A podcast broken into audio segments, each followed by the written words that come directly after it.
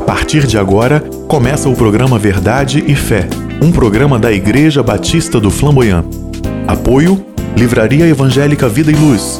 O Boticário, Eliana Neves.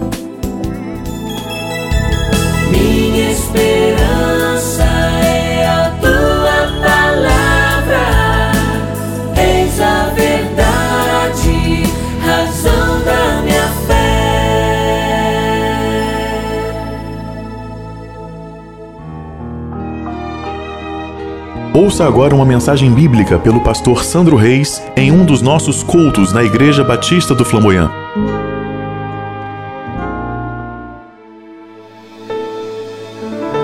Diz-nos assim a palavra de Deus, irmãos. Jesus entrou em Jericó e atravessava a cidade, e havia ali um homem rico chamado Zaqueu, chefe dos publicanos. Ele queria ver quem era Jesus, mas sendo de pequena estatura, não o conseguia por causa da multidão. E assim correu adiante e subiu numa figueira brava para vê-lo, pois Jesus ia passar por ali. Quando Jesus chegou àquele lugar, olhou para cima e lhe disse: Zaqueu, desça depressa, quero ficar em sua casa hoje. Então ele desceu rapidamente e o recebeu com alegria. E todo o povo viu isso e começou a se queixar, dizendo: Ele se hospedou na casa de um pecador. Mas Zaqueu levantou-se e disse ao Senhor: Olha, Senhor, estou dando metade dos meus bens aos pobres, e se de alguém eu extorqui alguma coisa, devolverei quatro vezes mais. Jesus lhe disse: Hoje houve salvação nesta casa, porque este homem também é filho de Abraão, pois o filho do homem veio buscar e salvar o que estava perdido. Amém. Tema que eu gostaria de tratar com os irmãos diz respeito a ser achado por Cristo uma nova prioridade na vida de Zaqueu. Existem momentos, irmãos, na nossa vida em que nós precisamos parar e redefinir algumas coisas, principalmente as prioridades, os nossos valores. O tempo parece que já não está mais tão folgado assim, e quando a gente passa dos 40, a gente percebe que está numa corrida contra o tempo. E às vezes as circunstâncias que nós estamos vivendo, elas vêm nos pressionando, nós nos sentimos assim. Alguns problemas, algumas tensões até dão um sentido de uma opressão que pode ser maligna de cunho espiritual ou simplesmente emocional. Mas nós estamos às vezes vivendo uma circunstância na qual nós nos sentimos oprimidos. Às vezes o que está acontecendo conosco é um sentimento de que, se continuarmos a viver do jeito que temos vivido até aqui ou que estamos vivendo, certamente desperdiçaremos o tempo que nos resta. Então é necessário uma mudança urgente, é necessário uma transformação. O que nós temos que fazer é buscar algo que possa abrir um novo horizonte, colocar diante de nós uma nova perspectiva de vida. E eu tenho certeza que foi isso que aconteceu com Zaqueu, quando Jesus estava entrando na cidade onde ele morava. Zaqueu estava vivendo um momento de sua vida que o texto não relata de forma muito específica ou explícita, mas nós percebemos que ele traz uma explicação de quem era Zaqueu. O texto diz simplesmente que se tratava de um homem rico era um chefe dos publicanos, então fala a sua profissão e fala também o lugar onde ele morava, fala o seu endereço. Ele residia e trabalhava em Jericó. Esse conhecimento que nós temos aqui já nos dá algum entendimento sobre a circunstância que ele estava vivendo. O fato dele ser um homem rico, irmãos, já mostra para nós uma coisa: ele era alguém que passava por momentos de solidão. A gente tem conhecidos que muitas vezes gozam de uma certa prosperidade financeira. E a gente sabe que o que ronda o coração dessas pessoas é justamente a incerteza de quem está ao lado deles e que muitas vezes se coloca como amigo deles, está de fato por amá-los ou se está em busca de alguma benesse no que diz respeito à condição social ou financeira. As pessoas que têm uma condição financeira muito mais abastada, elas sempre vivem com essa sombra. São pessoas normalmente solitárias. Provavelmente Zaqueu era uma pessoa assim. Outra informação que o texto nos dá sobre ele: ele era o chefe dos publicanos. Ser publicano já era uma profissão difícil naquele tempo, e ser o chefe dos publicanos era mais difícil ainda. O publicano era o cobrador de impostos. Ele era um judeu que cobrava impostos dos judeus, dos seus irmãos, e entregava para o Império Romano, os seus próprios opressores. Então dá para a gente perceber que Zaqueu era uma pessoa odiada, detestada pelas pessoas da sua sociedade, porque ele era tido como um traidor. Além de que todo publicano naquele tempo tinha a prerrogativa e o poder de arbitrar o valor do imposto que queriam cobrar. E normalmente eles cobravam a mais do que o que eles deviam e entregavam a Roma uma parte e ficavam com outra. Ser publicano era sinônimo de ser uma pessoa corrupta, de ser uma pessoa insensível à necessidade do outro, principalmente do seu próximo, do seu irmão. Mas o texto também nos mostra que Zaqueu morava em Jericó. E aqui nós temos um outro indicativo desse momento que aquele homem estava por viver. Jericó era uma cidade que nós conhecemos na Bíblia, uma das mais antigas da Bíblia. Ela foi criada e construída às margens do Rio Jordão. Quando Josué estava para liderar o seu povo na conquista da terra prometida, a primeira cidade que ele teve que conquistar foi Jericó. E a gente sabe que era uma cidade já bem fortalecida, tinha suas muralhas. A gente sabe que ali Deus permitiu que o seu povo tivesse uma das grandes e maravilhosas experiências espirituais. Eles conquistaram Jericó a partir do louvor, a partir da adoração, e ali então as muralhas caíram ao final do sétimo dia. Foi uma experiência incrível. E quando Josué conquistou aquela cidade e a destruiu, Josué lançou sobre ela uma maldição, dizendo: Aquele que reconstruir Jericó será amaldiçoado. Esse texto está lá em Josué capítulo 6, versículo 26 e 27. E por que eu estou falando isso? Era justamente nessa cidade que Zaqueu morava, era a esta cidade que Jesus estava visitando. Cerca de 500 anos depois da conquista de Jericó e da sua destruição pelo exército de Deus, ela estava ali não sendo reconstruída totalmente, mas houve um rei chamado Iel, o Betelita, alguém que morava em Betel, e ele tentou reconstruir aquela cidade e conseguiu reconstruí-la. Mas quando ele consolidou a reconstrução dos alicerces daquela cidade, o seu filho mais velho morreu, o seu primogênito Abirão justamente se cumprindo o que Josué havia declarado que haveria de acontecer. E ele insistiu, não confiando naquilo que Josué havia dito, que estava escrito em seu livro. E quando ele terminou as muralhas e colocou as portas da cidade, o seu filho mais novo também morreu, o Zecube.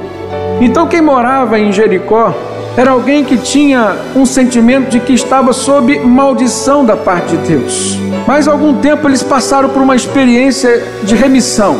Eliseu, o profeta, passou por Jericó e ali ele pôde operar alguns milagres. Além daquela experiência triste da morte do filho mais velho e do filho mais novo do rei Riel, Jericó, embora estivesse às margens do Rio Jordão, as suas fontes de água estavam amargas, não poderiam bebê-las. E Eliseu orando, intercedendo pelo povo, Profeticamente, ele pediu que colocassem sal sobre um prato e foi até as fontes das águas que regavam aquela cidade e derramou sobre elas e orou, e houve uma transformação, houve um milagre. O povo glorificou o nome de Deus e viu que havia poder naquele homem que estava ali como um representante do Senhor. E por que eu estou falando isso? Porque agora era Jesus quem estava chegando em Jericó. E quando nós olhamos aqui no capítulo 19 a história de Zaqueu, Antes de Zaqueu começar a viver esta experiência na presença de Jesus, Jesus, antes de entrar ali em Jericó, já tinha encontrado um cego em seu caminho. Provavelmente foi o cego Bartimeu, pela forma como o texto nos mostra no capítulo 18 aqui de Lucas. E Jesus o curou. E o texto diz que todos os moradores daquela cidade começaram a conhecer a fama de Jesus que estava entrando ali. E provavelmente fora isso que fez com que Zaqueu saísse do seu lugar, despertasse no seu coração o desejo de ir ao encontro de Jesus. A situação que vivia Zaqueu, irmãos, era de um homem rico, solitário. Era de um homem publicano, uma pessoa odiada por todos os moradores da cidade onde ele morava. A situação de Zaqueu era uma situação de quem vivia sempre na dúvida se estava debaixo ou não da maldição de Deus, porque ele morava em Jericó. E de repente chega a notícia de que Jesus estava chegando ali em Jericó, de que já havia curado um cego conhecido naquela cidade. Então Zaqueu se desperta para uma oportunidade de uma mudança, de transformação. Certamente que ele tinha conhecimento dos seus pecados e dos seus erros, e ele queria uma oportunidade de estar diante de alguém que pudesse o libertar de toda aquela culpa. E ele então se dispõe a ir ao encontro de Jesus e de uma forma, irmãos, que nós vamos tirar algumas lições para a nossa vida hoje. A primeira das lições que nós podemos tirar está na forma como Zaqueu procurou Jesus. Primeiramente, irmãos, ele superou as suas limitações. E o texto é enfático em dizer que Zaqueu queria ver Jesus, mas por se tratar de um homem baixinho, a multidão impedia que ele visse Jesus e que Jesus o visse. Então ele vence uma segunda limitação. Não havia nenhuma construção segura ali naquele caminho na qual ele pudesse subir. A única coisa que tinha era uma árvore, e o texto diz que se tratava de uma figueira brava. Uma figueira brava é uma árvore cheia de espinhos desde o seu caule. E provavelmente Zaqueu, ao subir naquela árvore, foi completamente machucado, irmãos. O seu sangue estava ali escorrendo com certeza. E Jesus vinha passando por ali. E esta atitude de Zaqueu, embora já conhecida por Jesus pela sua presciência como filho de Deus que ele era e é, mas fez com que as pessoas que estavam ao redor de Jesus também vissem. Isso demonstrou humildade, um homem que, apesar de ser rico, apesar de ser famoso, não mediu as consequências de subir numa árvore, de se machucar, mas se expor agora de forma pública diante do Filho de Deus que estava passando por ali. A primeira lição que a gente tira, espelhado na experiência vivida por Zaqueu, irmãos, é sobre o quanto nós temos nos esforçado para estarmos na presença do Senhor. E a reflexão transcende, irmãos, o fato de estarmos aqui, por exemplo, hoje, que em meio a essa pandemia já é uma demonstração de algum esforço, de algum sacrifício que certamente Jesus está vendo. Mas a maior parte do tempo nós não vivemos aqui. E estar diante do Senhor diz respeito à forma como nós vivemos. Demonstrarmos para Jesus o quanto nós valorizamos estar na Sua presença, o quanto nós queremos conhecê-lo e nos relacionarmos com Ele, diz respeito à forma como nós nos portamos diante das circunstâncias. Diz respeito às decisões que nós tomamos, às escolhas que nós fazemos. E todos os dias, irmãos, nós estamos expostos a isso a demonstração do quanto nós queremos estar diante de Jesus, o quanto nós valorizamos a presença dele em nós. O que significa para nós hoje querermos ver e conhecer Jesus? Nós vimos que em Zaqueu havia vários motivos que levaram ele a se expor, a vencer suas limitações e chegar à presença de Jesus. Mas quais são os motivos que nós podemos identificar hoje no nosso coração, na nossa vida? Será que é simplesmente aquilo que nós queremos ter, que nós queremos conquistar? Porque em Jesus há bênçãos. Será que não está no nosso coração a motivação da reparação de algo que no passado vem nos acompanhando desde o passado como sombra, irmãos? E que apesar de termos, por exemplo, encontrado perdão em Jesus, mas não tivemos ainda a condição de dar reparação daquilo que nós fizemos? O apóstolo Paulo, na carta aos Romanos, ele diz: Ó oh, miserável homem que sou, o bem que eu quero fazer eu não faço, e o mal que eu não quero, isso é o que eu faço. Alguém na dimensão espiritual vivida pelo apóstolo Paulo fez essa declaração. Eu fico imaginando Zaqueu numa dimensão espiritual bem menor. Como que estava o coração daquele homem desejoso por uma oportunidade de redenção, de perdão, de quitação com Deus pelos seus atos errados cometidos no passado. Precisamos olhar no retrovisor da nossa vida, irmãos, e vermos que algumas coisas ainda precisam ser consertadas. Não adianta querer levar a vida adiante com pendências ainda por resolver no passado.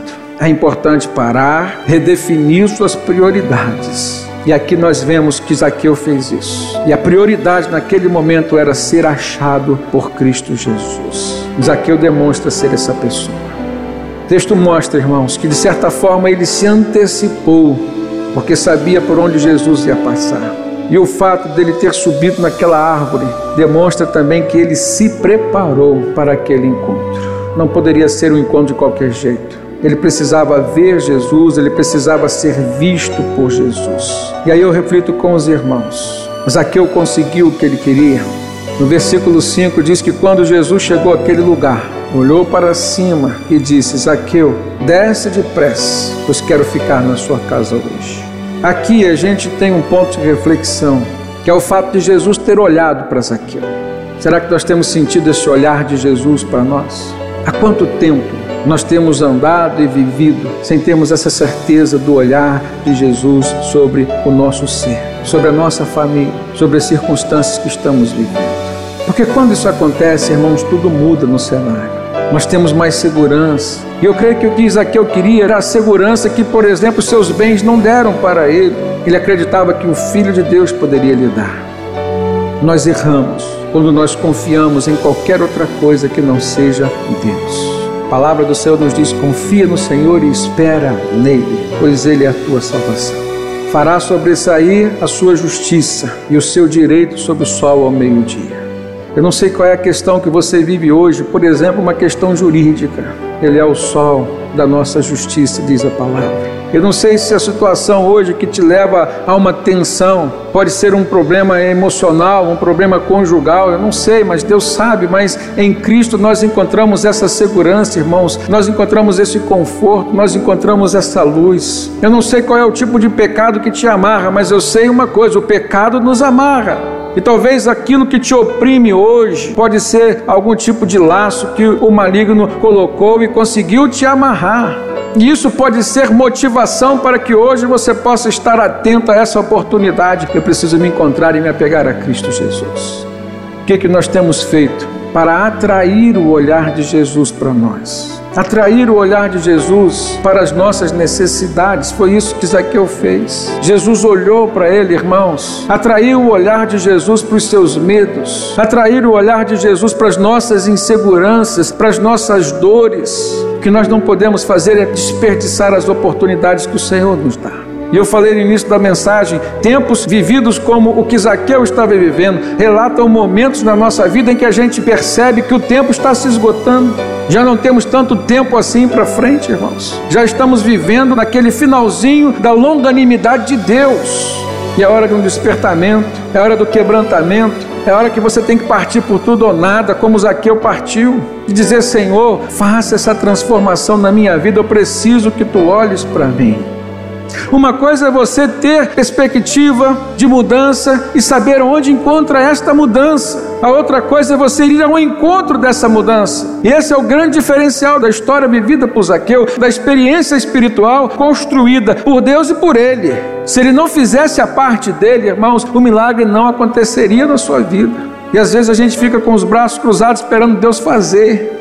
E às vezes a gente recorre a um conceito teológico, vamos descansar em Deus, mas descansar em Deus não significa ficar com os braços cruzados. Descansar em Deus significa confiar e saber que no tempo de Deus as coisas vão acontecer, mas há coisas que precisam ser feitas por nós, porque o que cabe a nós Deus não vai fazer.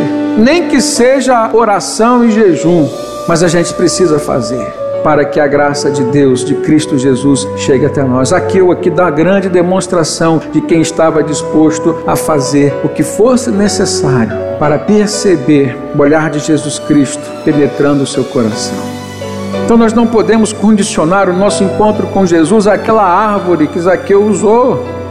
A igreja, o templo, este culto não pode ser aquela figueira todos os dias, porque nós não temos isso aqui todos os dias. E eu preciso encontrar a suficiência de Jesus no meu coração na forma com que eu vivo, na forma com que eu vou lidar com as circunstâncias. Eu preciso me sentir o templo do Espírito Santo, o local da adoração, o verdadeiro altar da adoração. Quando o inimigo me visitar, por exemplo, com algum tipo de tentação, e da mesma forma que eu diria com facilidade não por estar aqui dentro desse templo, eu vou dizer não porque tem um templo dentro de mim e eu carrego Jesus comigo. Zaqueu nos dá uma experiência, irmãos, de quem, além de ter se esforçado para alcançar Jesus, ser visto por Jesus, ter o olhar de Jesus sobre ele, sobre suas necessidades, sobre suas feridas, sobre suas dores, sobre seus medos, sobre seus anseios. Eu aprendo uma outra lição com aquele homem. Ele soube prolongar ele não interrompeu o processo da bênção de Deus sobre a vida dele. Aprenda isso, irmãos. O que, que significa isso? Olha só o que aconteceu. Jesus olhou para ele e disse: Zaqueu, desce depressa, porque eu quero ficar na sua casa hoje. Certamente que Jesus leu o pensamento dele. Há momentos em que a gente quer convidar alguém, por exemplo, para ir na nossa casa. E a gente pensa: será que ele vai aceitar? Há momentos em que a gente gostaria de prolongar o nosso tempo de comunhão com uma outra pessoa que a gente gosta muito, mas por se tratar de alguém que está num patamar bem diferente do nosso, a gente se questiona: será? Então a gente nem fala, a gente nem verbaliza, mas o que que Jesus fez por conhecer Zaqueu, saber da sua humildade naquele momento já de transformação, porque o que ele fez foi demonstrar humildade. Jesus se ofereceu, já disse: Eu quero ficar na tua casa hoje. Era tudo que Zaqueu queria e não foi capaz de falar. E aí o que, que ele faz? Como ele reage? Verso 6 diz que ele desceu rapidamente e recebeu Jesus com alegria. Essa foi a forma que ele mostrou para não interromper o processo da bênção. Irmão, só ter atraído o olhar de Jesus para si já era uma bênção maravilhosa. Mas a gente sabe, irmãos, quando a obra de Deus está inacabada na nossa vida. A gente sabe que às vezes Deus só começou e a gente já está gostando, a gente está experimentando. A gente sabe. Mas cabe a nós a escolha, e Deus nos dá esse direito de prolongarmos ou não, de nos aprofundarmos ou não no relacionamento com Ele. Então Zaqueu recebe Jesus com alegria. E eu me lembro daquele momento lá em Apocalipse, agora, capítulo 3, versículo 20. Jesus diz: Eis que estou à porta e bato. Se alguém ouvir a minha voz e abrir a porta, eu entrarei em sua casa, cearei com ele e ele comigo. Casa é um lugar então de comunhão. E Jesus, ao falar isso lá em Apocalipse, direcionado à igreja de Laodiceia, que foi a sétima das igrejas para quem Jesus escreveu, Jesus estava finalizando e aquelas cartas haveriam de circular em todas as igrejas. Era específica para Laodiceia, mas depois haveria de circular. Jesus demonstra a sua maneira de querer ter comunhão conosco. Irmãos, que tal a gente fazer isso com Jesus, mas de uma forma definitiva? Abrir a porta da nossa casa, do nosso coração de forma definitiva para Jesus. Aprofundar a nossa comunhão com Ele e assim não interromper o processo da bênção dele na nossa vida. O grande problema nosso é que nós queremos ter o controle do tempo na nossa mão. É que a gente quer abrir e fechar a porta para Jesus. Há momentos que a gente abre e infelizmente há momentos que a gente fecha e a gente interrompe o processo da bênção de Deus. Há muitas bênçãos de Deus reservadas para nós, irmãos, aqui na terra ainda. Obviamente que a maioria das bênçãos do Senhor, incontáveis e insondáveis, estão reservadas para a eternidade no céu com Ele. O apóstolo Paulo chegou a dizer: se as nossas expectativas estiverem tão somente nessa vida aqui, nos tornamos assim os mais miseráveis de todos os homens. Mas o reino de Deus começa aqui. E se o reino de Deus começa aqui, as bênçãos pertinentes ao reino também estão dispostas aqui, irmãos, para nós usufruirmos delas. E depende de como nós vamos viver aqui. Começar, mas dar continuidade. É o que nós precisamos aprender.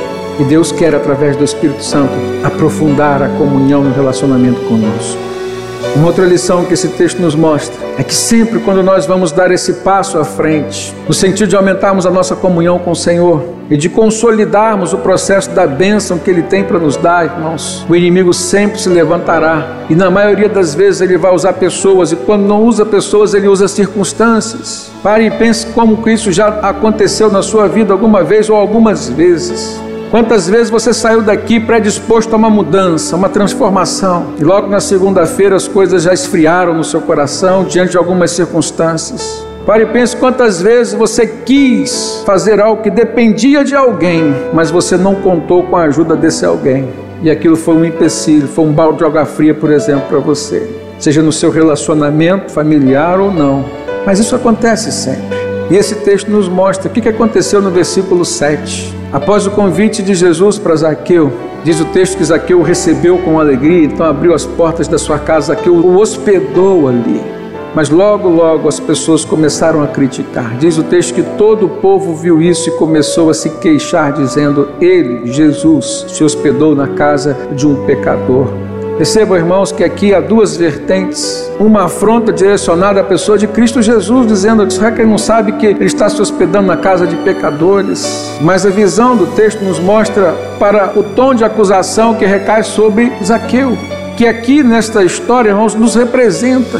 Nós somos o Zaqueu de hoje. E todas as vezes que a gente vai dar um passo em direção a aumentarmos a nossa comunhão com o Senhor, pode ter certeza que pessoas ou circunstâncias se levantarão para nos desanimar e às vezes até mesmo para nos acusar de alguma coisa. Há muitos anos atrás eu conheci um empresário de uma cidade aqui perto de Campos. E ele tinha sido criado num lar evangélico, num lar batista inclusive. Mas em algum momento ele se afastou da igreja e a solidão era grande. Eu fico imaginando que parte daquilo que Zaqueu sentiu, ele estava sentindo. E uma vez conversando com ele, falando sobre a igreja, falando sobre o desejo de poder voltar, sobre as portas que estariam abertas, ele falou assim: Eu não tenho condições, eu não sou digno de estar numa igreja. Eu olhei para ele e falei assim: Isso é o diabo que está dizendo para você. Porque no coração de Jesus as portas estarão abertas para você entrar do jeito que você está. Mas você precisa deixar Jesus te transformar. E seus olhos se encheram de lágrimas naquele momento. E eu vi o conflito interior. A consciência dos seus erros, dos seus pecados, que a riqueza financeira e material pode trazer para as pessoas, as facilidades de realização dos seus desejos, em comparação com uma vida na casa de Deus, com algumas restrições. Mas restrições essas que se traduziriam por bênçãos, porque santidade na vida do cristão é tradução de bênçãos, irmãos. Mas as pessoas não conseguem fazer essa conta e elas muitas vezes fracassam. E é nessa hora que a gente precisa dar ainda mais um passo, ou seja, se estamos querendo dar um passo em direção ao aprofundamento da comunhão com Jesus através de uma vida de santidade, tomando decisões, mas o acusador se levanta, as circunstâncias se levantam, em vez de parar ou de recuar, irmãos, é hora de nós darmos mais um passo ainda, e foi isso que Zaqueu fez. O texto nos mostra aqui um homem que estava decidido a consolidar aquele encontro através do perdão, através da salvação que Jesus podia levar para ele. No versículo 8 diz que Zaqueu se levantou e disse ao Senhor: Olha, Senhor, eu estou dando a metade dos meus bens aos pobres. E se em alguma coisa eu extorqui alguém, eu devolverei quatro vezes mais. Foram as últimas palavras de Zaqueu ali naquele momento dentro da sua casa, na presença de Jesus e diante dos seus acusadores. E o que, que a gente vê aqui? Zaqueu foi justamente no cerne da questão. O dinheiro que tinha sido maldição na sua vida até aquele momento, ele estava disposto a abrir mão. E ele começa a demonstrar, irmãos, essa transformação não era mais uma mudança, uma transformação em seu interior. Ele estava passando por um processo de libertação com relação àquilo que sempre foi maldição na sua vida. Agora preste atenção: Eliseu esteve lá em Jericó e quebrou a maldição que Deus havia dado sobre a água. Agora Jesus estava ali em Jericó quebrando a maldição sobre as finanças e especificamente na vida de Zaqueu. A Bíblia fala que o amor ao dinheiro é a raiz de todos os males. E por conta disso, muitas pessoas transpassaram-se umas às outras. Pelo amor ao dinheiro, pessoas matam. A corrupção que assola o nosso país, irmãos, tem matado muitas pessoas. O dinheiro que falta na linha de frente da saúde, irmãos, e tem matado muitas pessoas, é o dinheiro que tem sido desviado pela corrupção no sistema político. O amor ao dinheiro, o amor ao poder, que precisa na vida dessas pessoas é a conversão, é o encontro com Jesus. Porque só o encontro com Jesus para libertá-las desse mal, dessa maldição. Uma das grandes maldições que está sobre a nossa nação se chama corrupção. A mesma que estava sobre Zaqueu lá em Jericó. Mas Jesus o libertou, amém, irmãos? E nós cremos que pode haver essa libertação também na nossa nação. E aqui, de uma forma muito específica, a nós. Eu começo a perceber que Zaqueu deu dois passos aqui para consolidar aquela bênção e alcançar o perdão do Senhor. No primeiro passo foi a demonstração de que ele já se encontrava liberto disso. Ele disse: Senhor, eu vou dar a metade dos meus bens aos pobres. Para quem nunca tinha olhado para as necessidades das pessoas pobres e carentes, agora era um grande gesto e demonstração de transformação. Então, esse primeiro passo demonstra que ele agora começa a fazer o quê, irmão? Se envolver com a obra de Cristo olhar para quem Cristo estava olhando, os mais necessitados. Então não é questão de só de entregar a vida a Cristo e ser abençoado por Cristo, é entregar a vida a Cristo e se envolver com a obra de Cristo, emergir na obra de Cristo. E o segundo passo que ele deu foi a reparação com relação aos erros do passado. Ele não poderia continuar dali para frente se ele tinha condições de acertar as contas do passado. Ele disse: então, aquilo que eu extorqui de alguém, como um cobrador corrupto que eu era, eu vou devolver quatro vezes mais. E sabe por que quatro vezes mais? Na lei judaica, irmãos, havia possibilidade de qualquer pessoa alcançar o perdão, ser absolvido pela lei de um pecado como a corrupção, se ele devolvesse o dobro espontaneamente. Mas Zaqueu fez mais. Ele disse a Jesus: Eu vou devolver o dobro do dobro, eu vou devolver quatro vezes mais, pela minha predisposição em reparar os erros do passado. E aqui eu percebo o seguinte, irmãos: às vezes nós temos tirado alguma coisa das pessoas com quem nós nos relacionamos. Hoje ainda nós aqui, convertidos, salvos por Jesus, ainda cometemos pecados dessa natureza. tirarmos alguma coisa das pessoas com quem nos relacionamos. Se queremos nos aprofundar, consolidarmos esse processo, irmãos, da bênção de Deus na nossa vida, nós precisamos voltar atrás e reparar isso. E aí eu pergunto para os amados irmãos: o que que o Espírito Santo tem colocado agora diante de nós, que nós tiramos da vida de alguém com quem nós nos relacionamos? Não precisa necessariamente ser algo na dimensão financeira. Às vezes lá atrás nós roubamos a dignidade de alguma pessoa. Às vezes lá atrás nós tiramos a paz de alguém, às vezes lá atrás nós roubamos a alegria. É momento da gente parar e pedir ao Espírito Santo, Senhor, nos lembra. Mostra a nós nesse momento, para que na presença de Jesus, nesse encontro com Jesus, a gente possa dar continuidade a tudo aquilo que o Senhor quer e precisa fazer em nós. Está chegando ao final mais uma edição do nosso programa. Obrigado pela sua companhia e até o próximo programa Verdade e Fé.